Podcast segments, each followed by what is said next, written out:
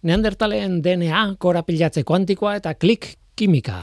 Hori da, aurtengon zientziako Nobel sarietako laburpena nolabait, hiru terminotan botata. Baina hiru termino baino zertxo bait gehiago esan beharko dugu, ezta? Bueno, lasai. Gaurko saio honetan horri helduko diogu. Ongi etorri norteko ferrokarrilera.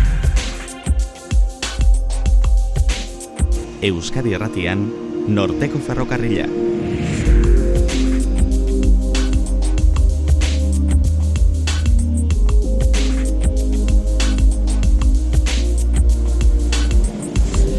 Kaixo zer moduz, ni Guillermo Ranaiz, eta entzuten eizareten hau Euskadi Erratia. Ikertzaileak laborategi baten barruan bizi dira. Bueno, batzuetan behintzat. Eta gauza onak egiten dituzte ikerketa, berrikuntza, garapena, bueno, esagutzen ditugu termin horiek, izen horiek, ez? Baina gero zer, egindakoarekin zer, nola valorizatzen dute gerora laborategian lortu dutena? Nola merkaturatzen dute? Honena dakitenei galdetzea da, noski nola ez, berretea erakundera jo dugu, haiek koordinatzen direlako, ba, bueno, ikerketa zentro askorekin, eta bertako jendearekin, ikertzaileekin, eta ikertzaileek ez direnekin. Gaur garbine manterola agirre zabalagai etorriko zaigu gaia hitz egitera eta berarekin batera bi gonbidatu ekarri ditu. Teknaliako aitziberaran burua ratibel eta inasmeteko gorka hartola beobide etorriko dira. Gaur ikertu, ikertutakoaren valorizazioaz arituko gara hemen. Eta esan dakoa, Nobel sariak ere bai, medikuntza de fisiologiakoa batetik, fizikakoa bestetik eta kimikakoa bukatzeko. Hiru sariei buruz hitz egin behar dugu. Aurten interesgarriak dira. Mm, bueno, urtero gauza bera esaten dut. Ez, beti Nobel sariekin esaten dut hori. Berdin du, bai. Aurtengoak interesgarriak dira. Oazen ba, hau da norteko ferrokarrila, zientziaz betetako hitzak.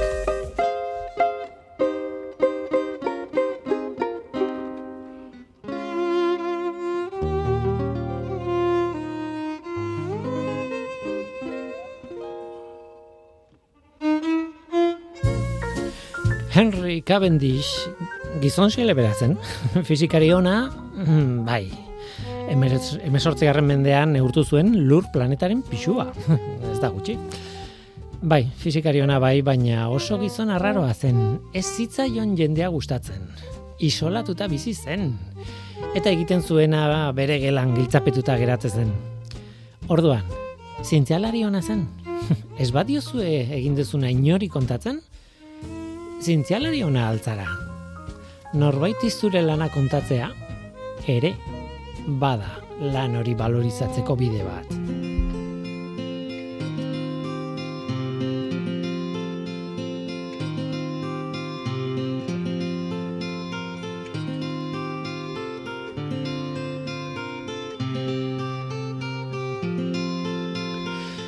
Zientziako programa batean gaude, zientziako programa batean, baina bueno, tira, zientzia, zer da zientzia? Bueno, ikerketa egiten da, edo mm, zientzia teknologia, kasu honetan, egia esan, gaur teknologiari buruz hitz egingo du behar bada gehiago. Zer gertatzen da ikerketa batek, azterketa batek, lan batek, emaitza positiboak ematen dituenean. Postu ingo gara, noski, baina zer gertatzen da aurkikuntza bat edo produktu baten garapenaren aurrean, edo tira, aktibo teknologiko bat sortzen denean. Hori hitz potoloa da, baina azken batean, bueno, e, hori izan daiteke.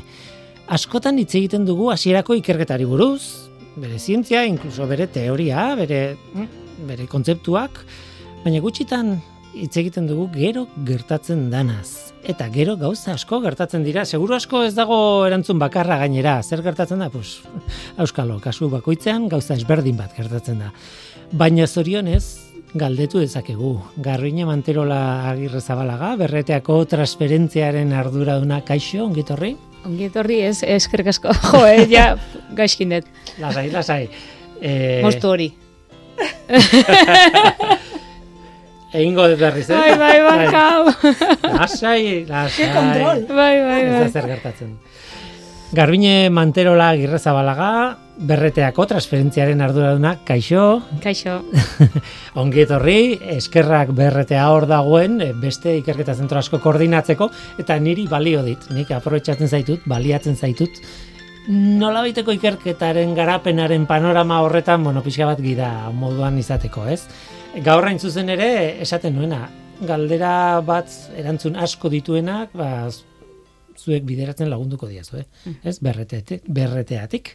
Hori da, eskarrik asko zuei baita ere, eh? Zen guretzako eh, garrantzitsua da, zentroak egiten duten horretan koordinazio lan batitea, baina baita ere garrantzitsua divulgatzea, eh? Zentroak egiten duena, kontatzen dutena, eta balioan jarri, benetan egiten den guztia, ez? Mhm. Eta orduan hau bide bada horretarako. Eta gidari lanak egingo dizkidazu, baina, bueno, e, gidari lan horren lehenengo ardura, hain zuzen ere zen, e, ikertzaileak ekartzea edo, bueno, arde, lan horretan ari direnak, e, bintzat ekartzea ez. Eta gaur, ikerlanetik eta teknaliatik etorri zaizkigu eta gure inguruan daude. E, Aitziber Aramburu Arratibel, teknaliako, Teknalia Ventures, Ventures, Eko, jabetza industrialeko arduraduna kaixo ongi etorri, zuri ere bai, Eskerrik asko. zuk ere esautzen duzu bide hori ez. E, Bai. ikerketa egiten denetik eta bueno, jakintza bat lantzen denetik horrela modu orokorrean esango dut, Bai, bai, ala baina kaleraino badago bide bat. Bai, luzea gainea. Eta gainera kaleraino esan dut, baina kalera izan daiteke produktu bat, baina izan daiteke edozein mm, testu inguruan, ez da nola esan, aplikatu daiteken mm, jakintza teknologiko bat, ez? Ez Hori da. nahi nahi ez nik kalean erosiko dudan zerbait. Hori da, hori da, askotan, ba, industrialki prozesuak ere bada ere, ba, ikerketa bat izan dutena atzetik urte asko eta askotan, eta guk hori ez dugu ikusten. Bakarrik Ez da ikusten dugu kalean dagoen pro, eh, produktua, eta agian produktua berdina da, eta ez dugu ikusten atzetik gauz oso desberdinak egin direla, ez? beti ez da telefono bat, ez da, Hori ez da. dakit, eh, boligrafo hau, ez da. beste zerbait ere izan daiteke. Eta eh, ikerlanetik ere, gongorka hartola bide, eh, ikerlaneko merkatu arduraduna, kaixo ongitorri zuri bai. Kaixo, esker. Eta zuek ere ikerlanen, bueno, hitz egingo dugu bakoitzak zehar lotan mugitzen dan eta oso oso orokorrean ibili garelako, baina eh, z- mm, testu inguruaren panorama osoaren irudi bat izango duzu buruan, ez? Ez da erresa. Ez da bat ere erresa zatikan em, jakintzatik merkaturaino edo kaleraino edo gizarterainoko e, bide hori Mm. ez da beti oso luze izaten da eta ez da bat lineala.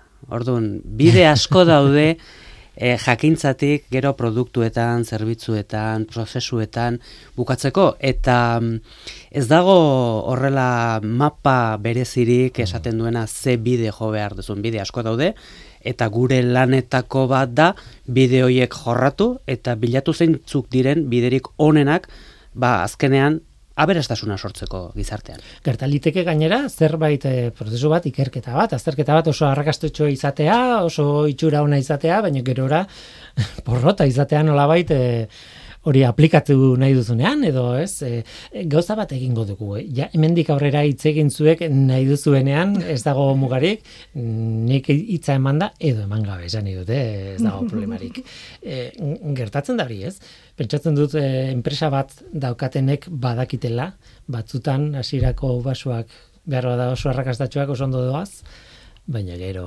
uh, ez, e, ez dakit gertatu zaizuen. Bai, Bai. bai, askotan. Denak baietz buruarekin.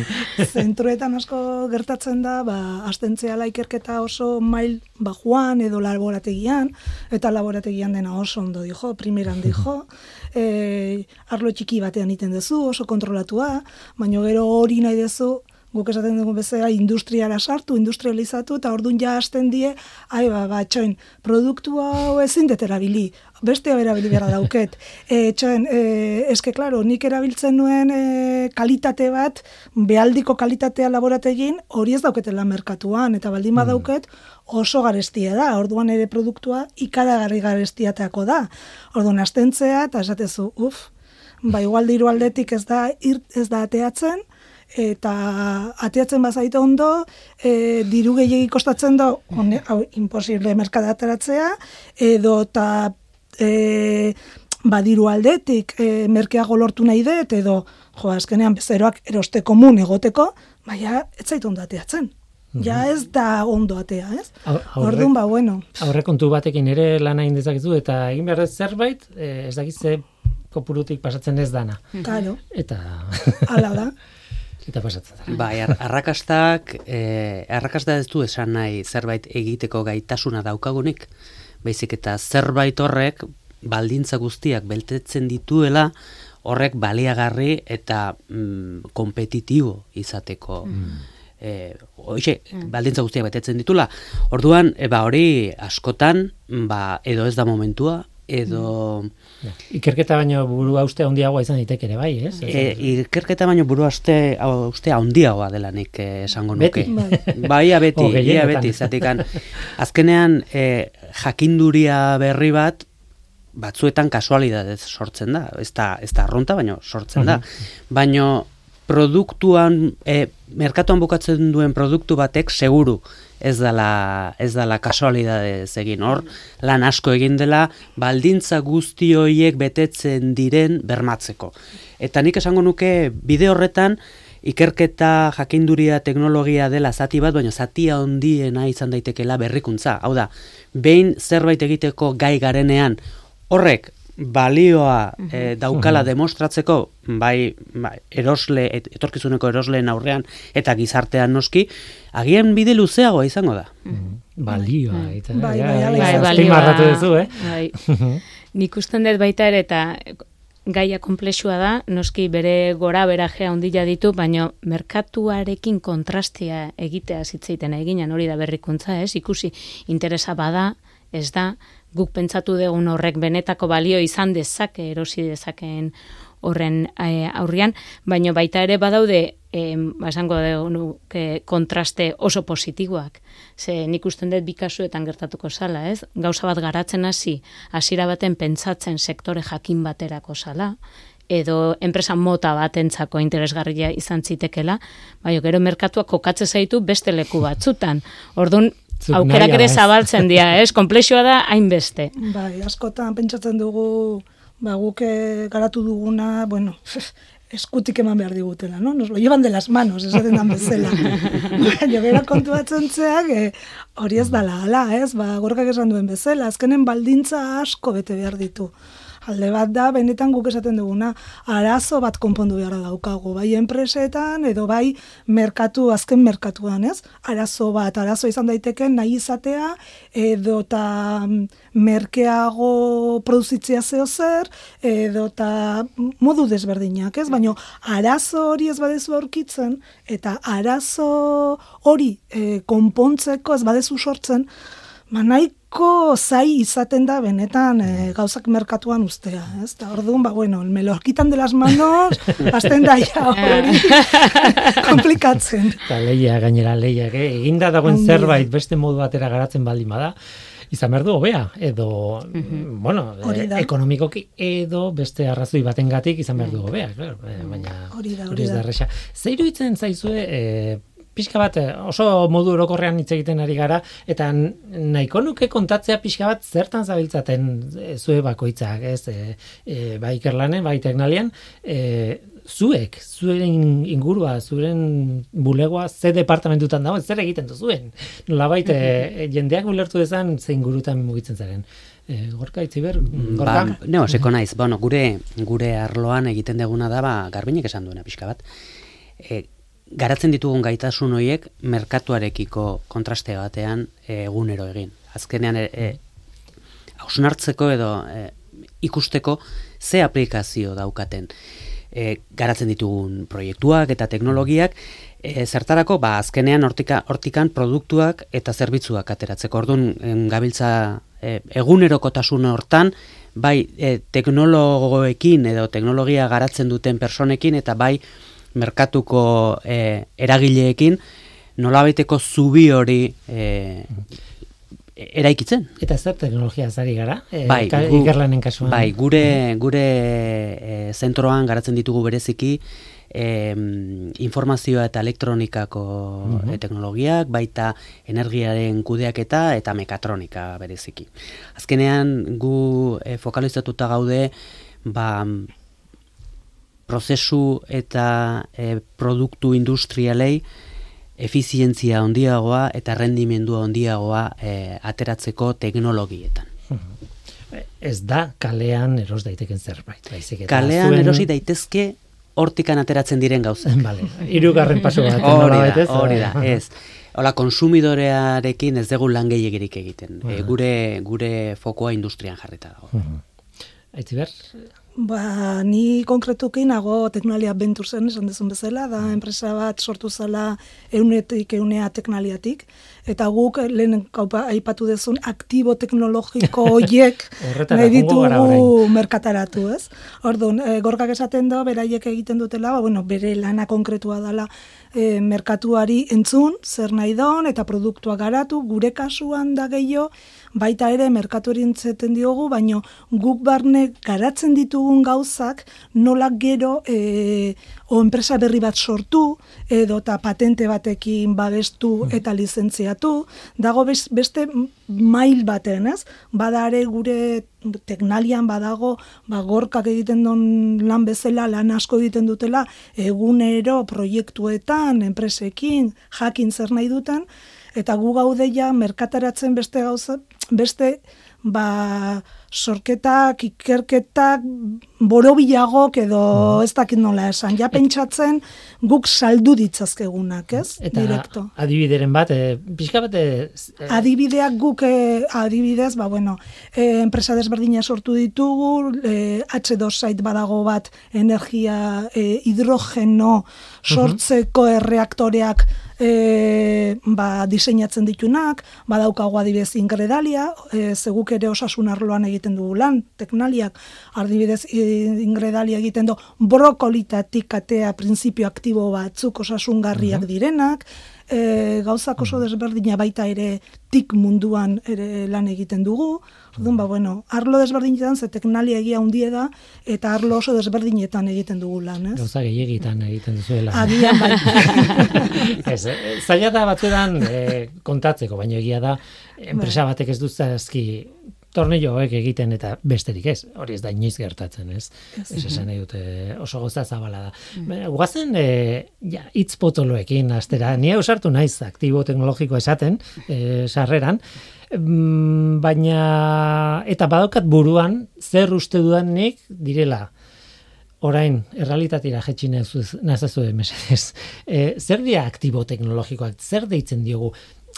Neko kontzeptu abstrakto edo orokorra da, ez? E, generalista ez dakit, ez? E, ez dakit zein Bai. ausartzen da? Zein Bueno, nik, ni hasiko naiz, Vale, ez bali. Ordu nik esango nuke aktibo teknologiko bat dela em, balio, merkatuan balioa izan dezakeen ezagutza berri baten aplikazioa. Mhm.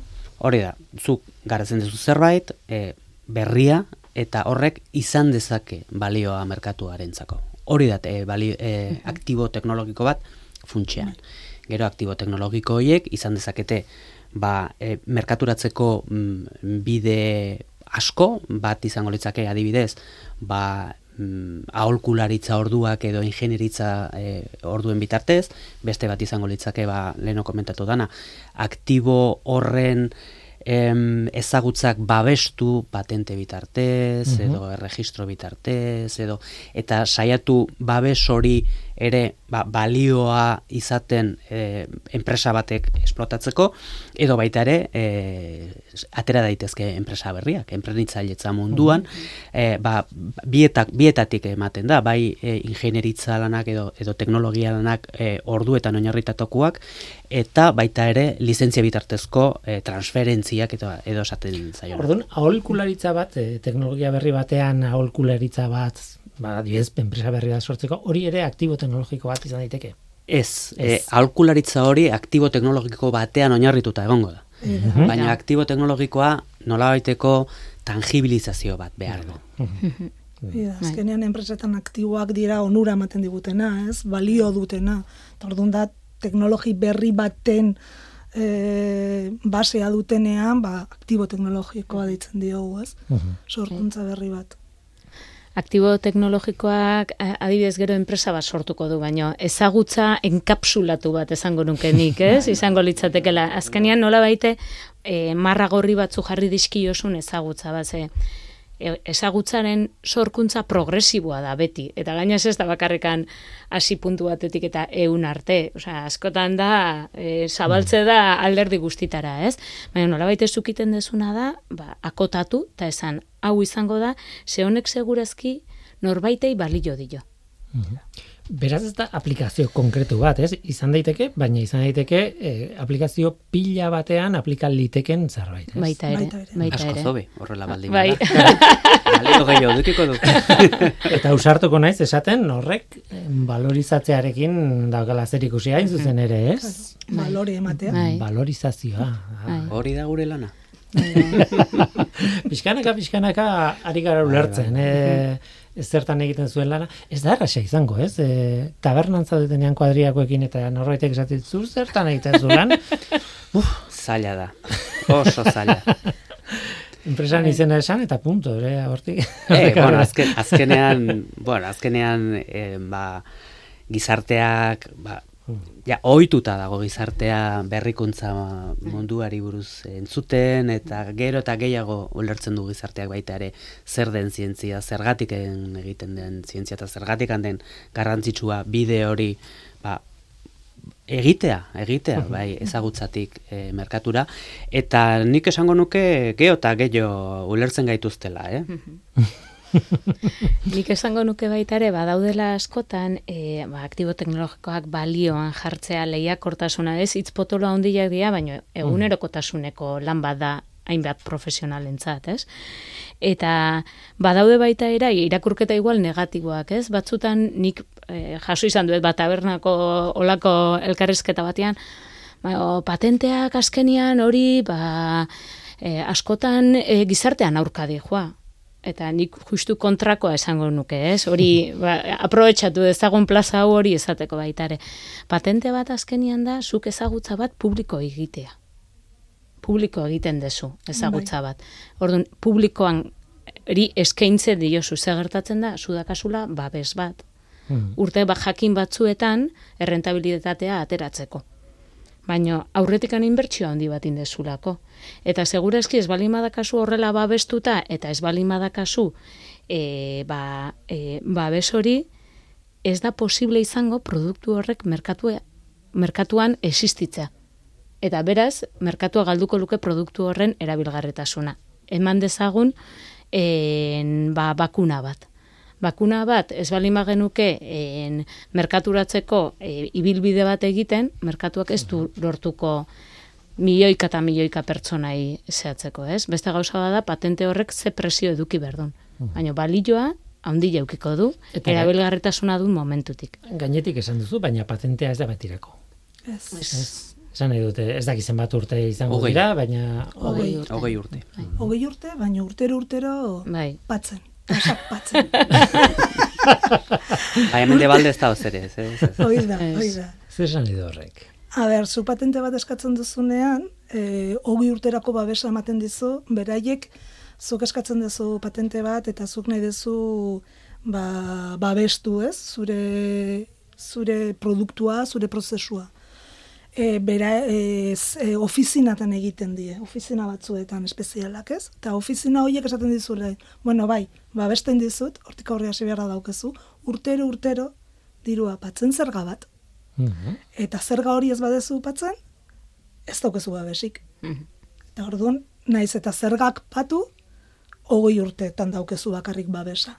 Ez? Bestaldean dago, ba, e, produktu horri ateratzen diozun etekina, Etekina. iza- izango da ondiagoa pagatu behar dutzuna baino. ez? Hoi da, asko ze handi, a ber, hasieran, bakai, Teorian, teorian, ondo. asko ze handiagoa izan beharko luke, ez? Azkenean, zuk egiten duzu babestu, besteak ez egiteko zuk egiten duzuna, esklusibidate hori izateko, ez?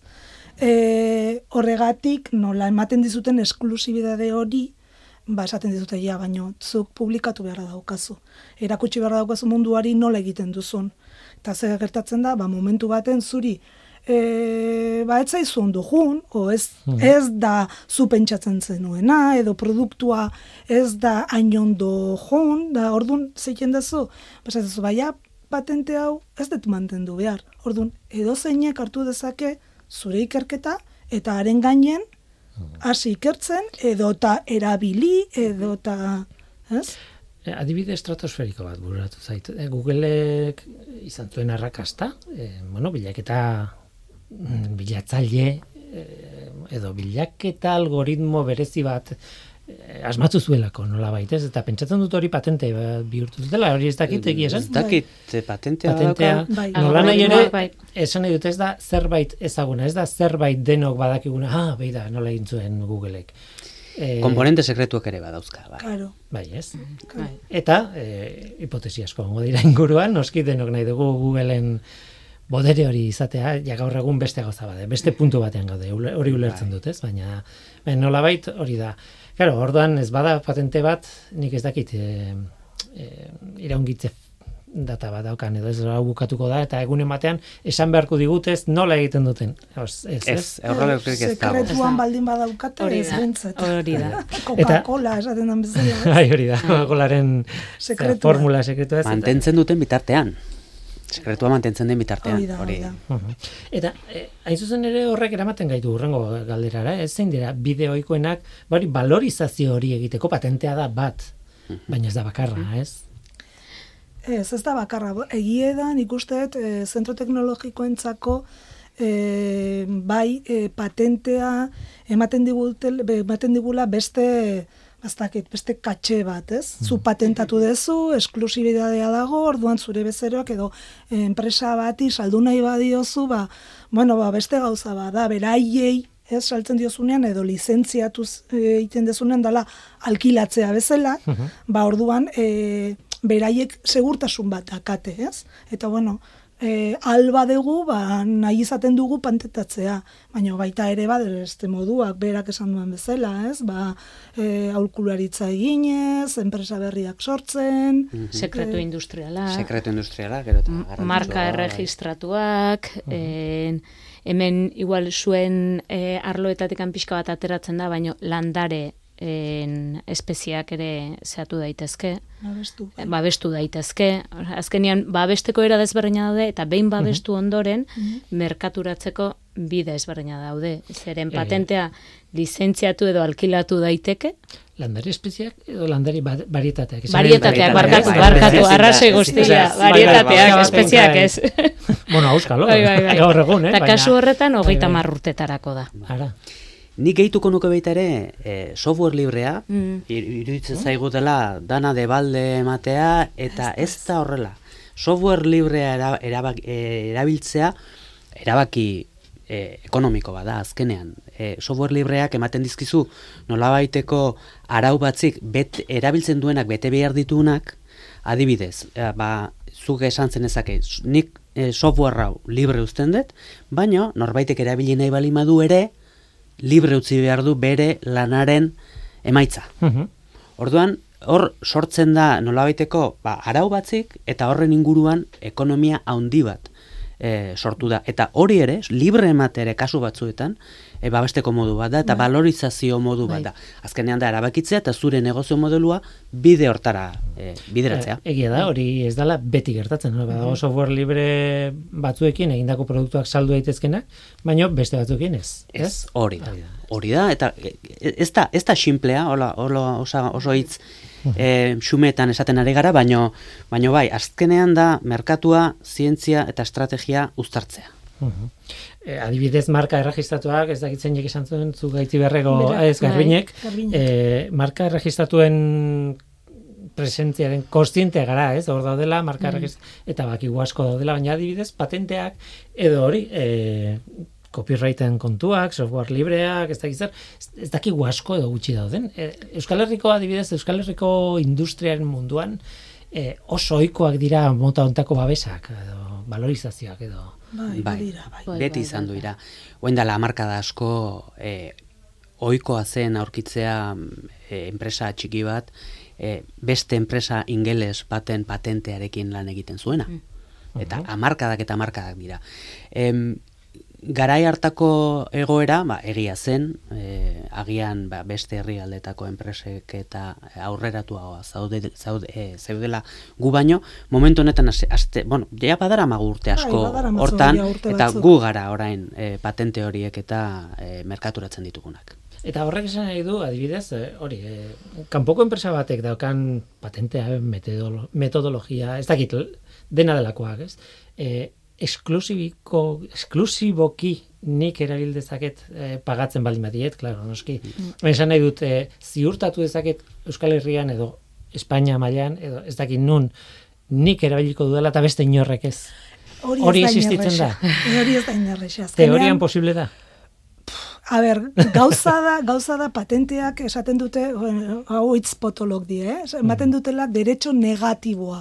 Hau da, zuk patentea daukazu eta zu jun zaitezke e, zure patente erabiltzen duenan aurka.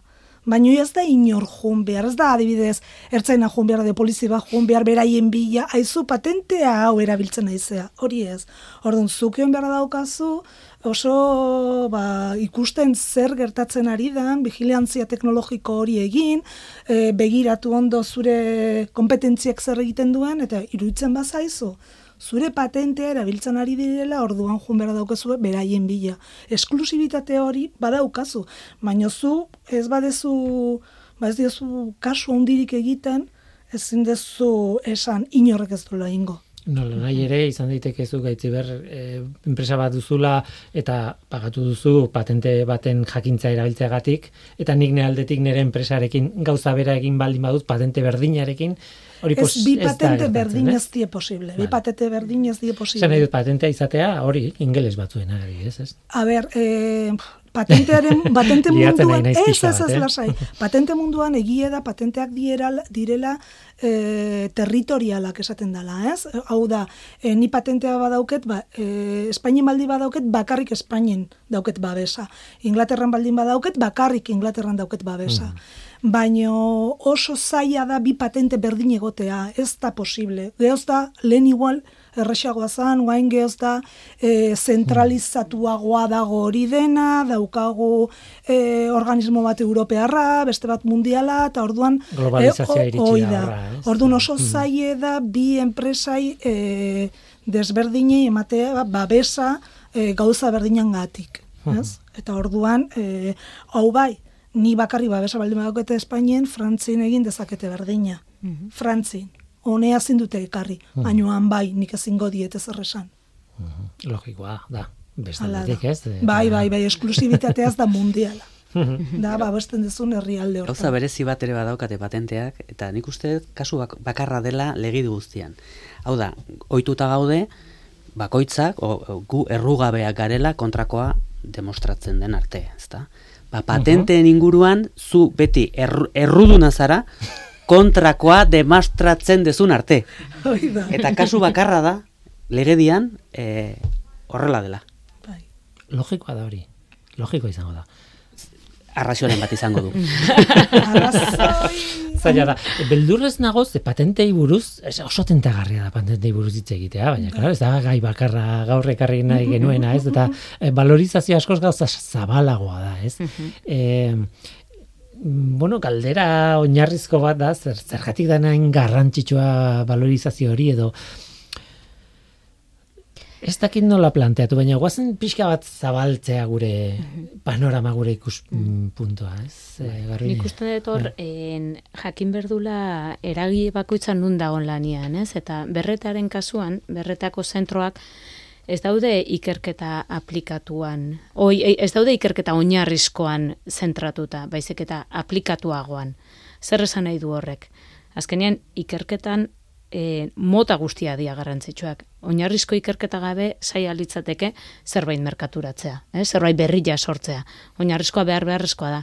Baina oinarrizko horretatikan merkaturako subilan bat egingo duen ikerketa behar beharrezkoa da. Eta hori da azken finean valorizazioa. Ze, da, ezagutza bat nola baita esan bezala, eh? lehen esan dugu, marratxo batzu jarri, eta ea nola erabilgarri egin. Ez? Hori da. Eta, eta berrikuntza eta zientzia ez dira bakarrik saltzen. Ez da ere. Orduan balorazio mundu hau da urrats txiki bat ematea, ba, berrikuntzaren bul, bul- bultzada txiki bat emanez. Eta Bai, azkenean berrikuntzak egiten die zentroetan, unibertsitateetan ere, ze geroz da, nik uste unibertsitateak ere, ba bueno, eh, lehen bakarrik oinarrizko egiten zutela, guain pixkat gora xego dijostez, eta azkenean e, valorizazio hori da e, enpresei edo merkatuai eh, erakustea hau zuri zuretzako balioagarria da. Nik egin detena ez da zeozer edo aize polike prototipo hori edo ez dakit, ez bere garaian ikusten genuenen japonesak egiten zutela e, robot hoiek eta esaten zundula. Ene, beraiek egingo dituzte, baina honek zeinek erosi behar do, ez? Ba, azkenen, ba, bueno, gure lana hori da, ez? Ba, e, erakustea, benetan bereientzako e, gure ikertzaileak egindakoa ba, balorea dutela eta bere enpresari onura ekarri behar diola modu baten edo besten, ez? Unibertsitateak aipatu dituzu eta egia da unibertsitateetan gaur egun hemen Euskal Herrian gainera Euskal Herriko Unibertsitatean adibidez spin-off batzuk badaudela. Claro. Alegia horrela sortutako enpresa asko eh, nolabait modu aplikatuan lan egiten duten edo zuzenean industriarekin lan egiten duten. Bai, bai, bai, bai, hala da. Eta s- konponbide teknologikoak batzutan eskaintzen dizkiete. Ba, enpresa ez dakit nola esan, errealei. Eta besteak ere errealak dira, baina ez, ulertzen diaz. Bai, bai. Eta valorizazio hori, bide hori ere oso garrantzitsua da, zuk aipatu dezu aitzi berra aurretikan, ez? Enpresa berriak sortzea, ez? Esate askotan, eh? aitze dagoen startupak diala, spin-offak diala. Bueno, azken finean da, askotan ez da nahikoa e, produktu berri bat erakustia e, dagoen ja enpresa jakin batei eta esan erosin nazazu, ez? Erosi zazu hau izugarria da. Ez, askotan, e, negozio bat izan daitekeela erakutsi inbertzaio. Mhm. Eta hori da azken finean baita ere enpresa berri bat sortzea, ez da? Ez da bakarkan produktu berri bat, baizik eta produktu honen inguruan enplegua sortu daiteke Hmm. eta eta eta produktu erabilgarri bat jarri erabiltzaileei, ez? Eta hori ez da hain evidente askotan aktibo teknologiko bat patente moduan babestu eta merkaturatuta enpresan formatoan jarri behar da, ez? Oin- Oinarrizko ikerketarekin edo p- pentsatuta eta oso atzera joan da, ikusten nahi naiz bel laborategietako jendeak transistore bat egin zutenean lehenengo aldiz, eta eta honek zertako balio du, ez? Eta ez da honek zertako balio du, da mm, ze kontatzen diogu beste honi buruz, ez? Zertarako balio duen, eta behi da orain, ez? ze ondo valorizatu den, eh, transistorea. Pixka bat, bai. Sekulakoa izan da. Tira, eh, albiste txarradat mm, denborak ies egin digu eta inorrek ez du patentatu oraindik edo ez du lortu denborak gelditzen duen zeharik. Baina bai eskatu nahi dizuet, ea bukatzen duguna, bakoitzak adibide batekin. E, nolabait, hau e, berriz ere e, hankak lurrean jartzeko moduko ba, bai, kontatu daik eta daiteken zerbait, ulertzen Bai. dute ezin dala dena kontatu. E, Aitziber gorka zuetako Bueno, ba, Aitziber. lehen autpatu duten H2 site adibidez, Mhm. ba, bueno, esan genezake, ba, gure kasuan, e, da, e, hidrogenoa sortzeko erreaktore berri batzuk, hidrogeno hori ez sortzeko, sortzeko zure enpresan, zure industrian, in, in situ esaten den bezala, ez? Eta uretetik agetuta, ez? eh? Ura, uretik agetuta, uretatik agetuta, ez? Ez, ez da, uretatik abietuta. Ez, da, e, ba, kasu hontan erabiltzen da e, biomasa, biogasa erabiltzen da, ez? Eta orduan, ba, dioksido karbono hori ez e, botatzeko ingurumenara, ez? Eta adibidez, e, hau, desarrollo ikerketa hau izan zien amar urte. Amar urte teknalia eta indobeneko e, unibertsitatean behaiek elkarrekin egin zuten desarrollo guzti hori eta azkenean enpresa berria sortzen. Enpresa hori oair gaur egun loiun dago. E, aurten bukatuko dute hogeita zortzi pertsonekin lanen bar- barne. Eta ez bakarrik hori baizik eta inguruko enpresei lan ematen die, ze bere reaktoreak egiteko beraiek e, e, spin-off hau edo startup hau edo enpresa berri hau ez? E, dauke bere jakinduria babestura, babestuta membrana batzuetan oso bereziak direnak, ez? Eta beraiek hori egiten dute. Baina beste guztie erreaktore egiteko inguruko enpresak egiten dio.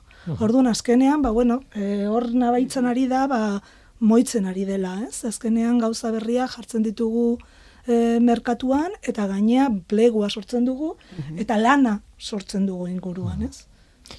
Orga? Bai, bueno, e, ez dugu aipatu orain arte, baino irukoste dut aipatzeko modukoa dela. E, valorizatzeko beste modu bat izaten da, e, e, zuk esan dizu, enpresa erreal hoietan, ez da? Bai, barkatu horregatik. Baino ez oso grafikoa eta oso, oso zuzena. E, batzuetan enpresa erreal hoiek edo ja e, asentatuta dauden enpresa hoiek behar dute e, bultzada bat e, diversifikatzeko edo beste hitz potolo bat esan barne enprenitzailetza e, Mhm. bitartez. Ezta? Negozio berriak sortu daukagun oinarritik.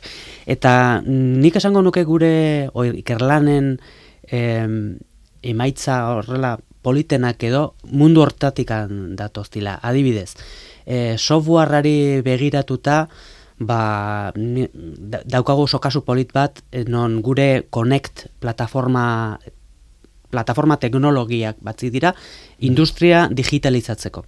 Eta, orduan, Connect plataforma hau LKS Next enpresarekin daukagu lizentziatuta eta elkarlanean are gara ba, diversifikazio hontan, bai e, e, LKS bererena eta baita ere LKS-eren bezeroenak.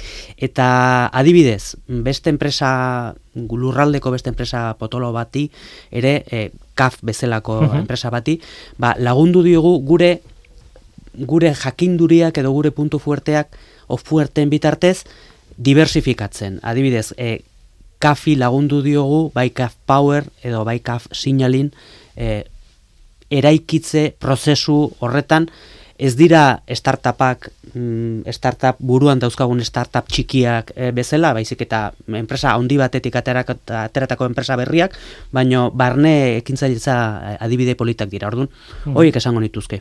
Bai, diversifikazioa enpresei eta eta baita ere hoixe, azkenean mm, eguneratzea negozioak. Adibide politak dira, bai, batzutan enpresa hundiek e, izate adar oso indartsu bat, eta hor indarra jarrita, Mhm. banatu zakezu beste enpresa bat sortzeko. Hori da, hori da. bai, Dana ez da garajea palo alton. Batzuetan goierrin ere badauzkago gauzak. Edo, behar bada, garaje pila dituzue. Baita ere.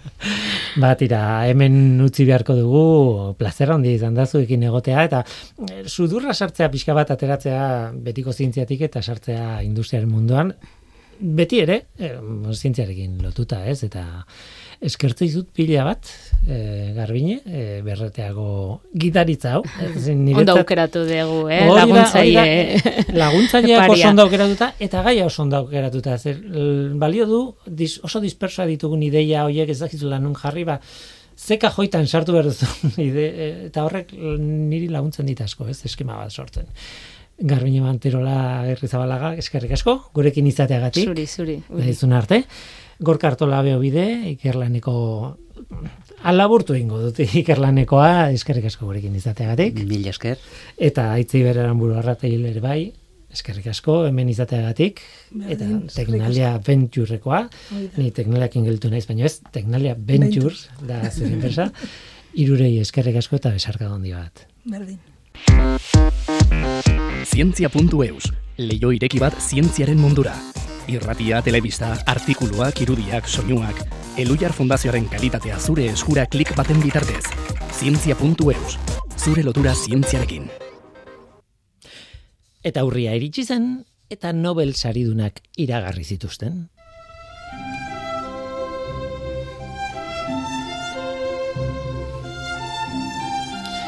Aste honetan izan da, eta hori komentatu behar dugu, zein izan diren zientziarekin lotuta dauden eh, Nobel sarien irabazleak. Tira, medikuntza edo fisiologia. Kaixo neandertal hori esango izut. Tira, Europakoa edo Asiakoa baldin bazara, zure material, material genetikoaren euneko bia neandertaletatik dator. Hori esbante Paavo izeneko ikertzaile suediarrak aurkitu zuen neandertalen DNA nuklearra erauzi eta analizatzeko metodologia asmatu zuelako. Eta horregatik emango diote Nobel saria. E, merezi du. E, ikertzaile hau sekulakoa da. Betidanik izan du buruan aintzinako denean nuklearra berreskura ote liteken galdera hori, ez? Dea, denea denborarekin oso azkar galtzen da, ondatu egiten da, gure gorputzak etengabeari da ondatutako denea konpontzen. Ba, pabo gazteak, laborte biokimikoan lana egiten zuenean, jefeari ezer esan gabe, gibela pusketa bat, txerri baten gibela uste dut zela, sartu zuen laborateiko oskailuan hilabete batez. Eta gero, haren zeluletatik denea nuklearra eskuratu zituen. Bueno, gaztakeri, gaiztakeria izan zen, baina arrakasta izan zuen eta hortik aurrera beste urrats bat, ekialdeko Alemaniako museo batzuetan momien laginak eskatu zituen haien denea erausteko eta lortu zeintuen. Historia mundiala da, nik asko laburtu behar izan dut historia, baina hortik abiatu zen neandertalen denearen e, ikerketa lerroa, ez? Asko postu nau sarionek, ez bakarrik neandertalen denea nuklearra erauztea eta astertea lortu duelako, baizik eta bere lan egiteko moduaren gatik. Kultura zientifikoaren eredu ondienetako bat da. Teknika bat hobetzen zen bakoitzean, zalantzan jartzen zituen aurrez lordutako emaitzak eta atzera begiratuta berre, berrikusia ber, bere emaitzak. Antzinako denearen ikerketak arazo handi badauka, milaka urtean iraunduen fosil baten denea oso litekena, oso litekena da kutsatuta egotea, ba inguruko landare, animaliek eta mikroorganismoek askatutako denearekin adibidez, edo baita zintzialariek ere askatutakoarekin. Eta oso oso zaila da ziurtatzea erauzi duzun eta aztertzen ari zaren denea hori, benetan fosilarena dela eta ez gerora kutsatu den beste jatorri batekoa. Ez bante pabok lortu egin zuen, mundiala, merezi du novela. Haren historia bide batez oso ondo eta xetasun handiz dago kontatuta, berak idatzitako liburu batean, El hombre de Neandertal en busca de genomas perdidos zientzia asko eta pagaboren bizitza pertsonalaren kontakizun harrigarriak ere bai.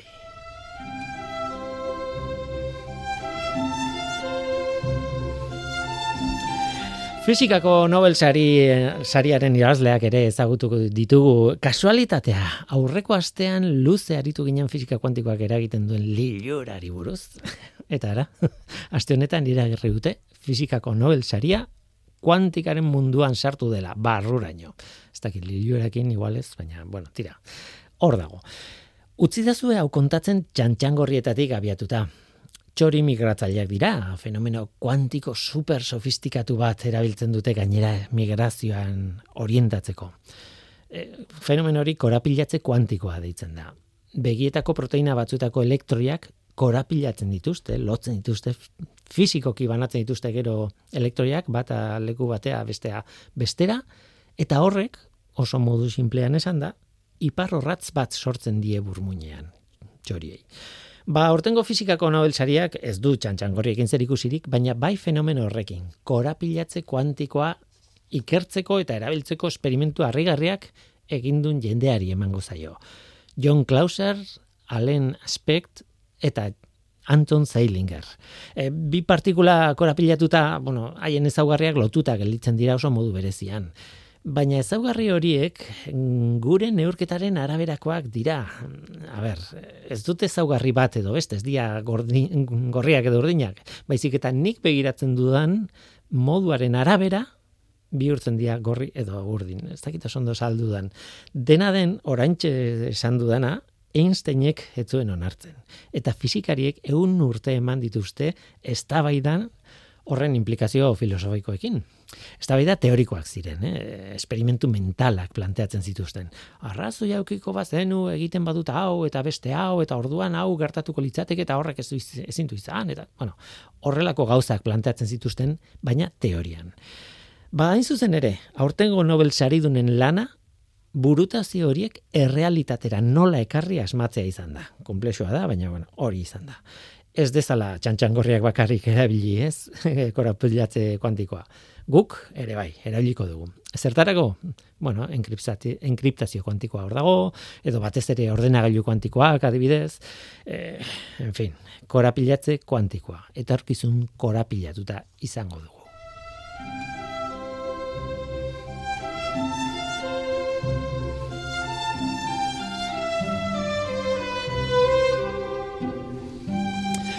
Eta azkenik kimikako Nobel sariaren irabazleak ire ezagutu ditugu. Klik kimika hain zuzen ere. Termin hori, klik kimika, aurtengo saridun batek asmatu zuen. Barry Sharplesek. Bere bigarren Nobel sari izango da, aurtengo abide batez. Ideia simplea da, klik kimikaren kontua da simpletasuna bilatzea erreakzio kimikoetan. Molekulak prestatzea elkarrekin automatikoki enkajatu edo reakzionatu daitezen, lego batean bezala. Ba, beti kontatu izan dugu molekula jakin bat beste molekula batekin nahazten duzunean, erreakzio kimiko bat sortzen dela. Eta beste produktu bat ematen du, ez? Hori da, erreakzio kimiko bat. Bueno, ba, errealitatean, nahaztu bi sustantzia, eta molekula batzuk, bai, erreakzionatzen dute zuk espero bezala. Beste gutxi batzuk espero ez dezuna egingo dute, eta askok ez dute zer egingo. Denak euneko eunean funtzionatzea ez da inoiz gertatzen ba hor dator klik kimirekaren kontzeptua, horri buelta emate, eh, horri buelta emateko. Horren bidez autoensamblatzen diren egituretatik abiatzen da ideia. Molekula batzuekin egin daiteke beste batzuekin ez? Adibidez Sharplesek zikloadizio reakzio bat diseinatu zuen klik batean gertazedin, klik. Eta Morten Meldal kimikariak bere aldetik gauza bera egin zuen erreakzio kimiko berarekin eta biek jasoko dute Nobelsaria. Baina ez haiek bakarrik, Caroline Bertotzik ere jasoko du saria. Klik kimikaren ideia bera bizidunen zelulen barruan aplikatzeagatik, hori mundiala da. Kimika bioortogonala deitzen zaio aplikazio horri, bueno, berdin du. Mundiala da erreakzio kimiko kontrolatuak egin alizatea zelulen barruan. Guztiz erreakzionatzen dutenak eta albo produkturik sortzen ez dutenak. Hori oso garrantzitsua da. Horrela, ba, molekula horiek lotu daitezke zelula barruko beste molekula batzuekin, adibidez, besteak beste gaixotasun batean maila molekularrean gertatzen ari denari jarraipena egin alizateko. Adibidez, glikano natural batzuek, bueno, e, zelula barruan daudenak sistema immunologikoaren kontrako efektua dute. Hori etzaigu interesatzen minbizi kasu batzuetan esate baterako. Glikanoei molekula fluorescente itxasten badiegu, jakin dezakegu zer ari den gertatzen hor, non dauden, eta bar, zelula barruan eta farmako berriak sortu itzakegu horren kontra mundiala da. Hain zuzen ere, bertotzik berak bebezerako elkarrizketa batean esaten zuen bezala. When, when the world is in trouble, chemistry comes to the rescue, right? Munduak arazak sortzen dituenean, kimika datorre reskatea egitera. Tira, neandertalen DNA korapilatzeko handikoa eta klik kimika. Aurtengo zientziako Nobel sarien laburpena.